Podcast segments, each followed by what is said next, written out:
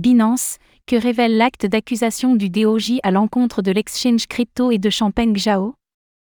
Alors que nous apprenons le départ de Champagne Zhao de chez Binance, l'acte d'accusation portant contre lui et son exchange crypto vient d'être publié. Qu'est-ce que ce dernier nous apprend, et qu'est-il reproché exactement à CZ et sa plateforme?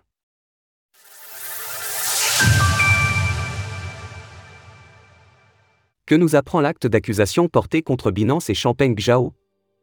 Alors que le Wall Street Journal nous apprenait tout à l'heure que Champagne Zhao quittait son poste de PDG de Binance, le plus grand exchange de crypto-monnaies au monde en termes de volume échangé, l'acte d'accusation porté par le ministère américain de la Justice vient d'être dévoilé.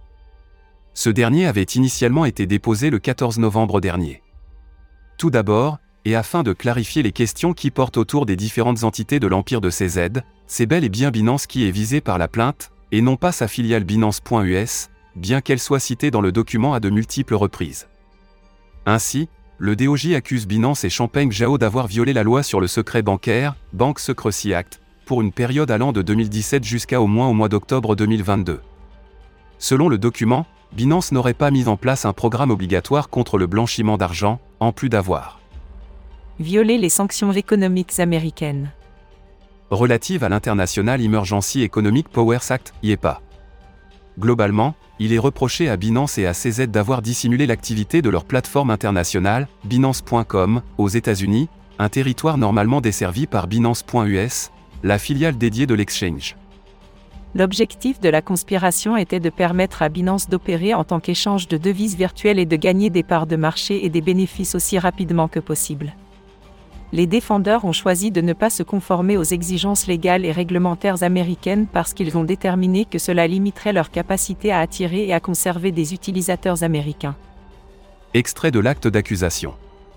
Plus précisément, le document affirme que CZ et Binance étaient largement au courant de leur activité aux États-Unis, puisqu'ils surveillaient activement leurs chiffres sur place. Ainsi, un graphique déposé par le DOJ montre qu'en 2017, plus de 23% des utilisateurs de Binance étaient des résidents américains. En 2019, Champagne Zhao avait également écrit que si Binance avait bloqué ses clients américains, la plateforme ne serait pas aussi grande qu'elle l'est aujourd'hui. Avant d'ajouter qu'il était préférable de demander le pardon que la permission. Binance plaidera coupable de trois chefs d'accusation distincts, notamment celui d'avoir sciemment conduit, contrôlé, géré, supervisé, diriger et posséder tout ou partie d'une entreprise de transmission de fonds non agréés et deux autres chefs du même ordre, en partie concernant ces opérations illégales menées en Iran. L'accord entre les parties précise que CZ ne pourra pas faire appel si la peine qui lui est attribuée ne dépasse pas les 18 mois. Au maximum, l'ancien PDG de Binance encourt jusqu'à 10 années d'emprisonnement, sachant que ce dernier a plaidé coupable. En parallèle, il a accepté de payer une amende de 50 millions de dollars à titre personnel. Un programme de conformité adapté aux lois américaines sera mis en place, le DOJ ayant accusé Binance d'opérer sans programme de conformité approprié.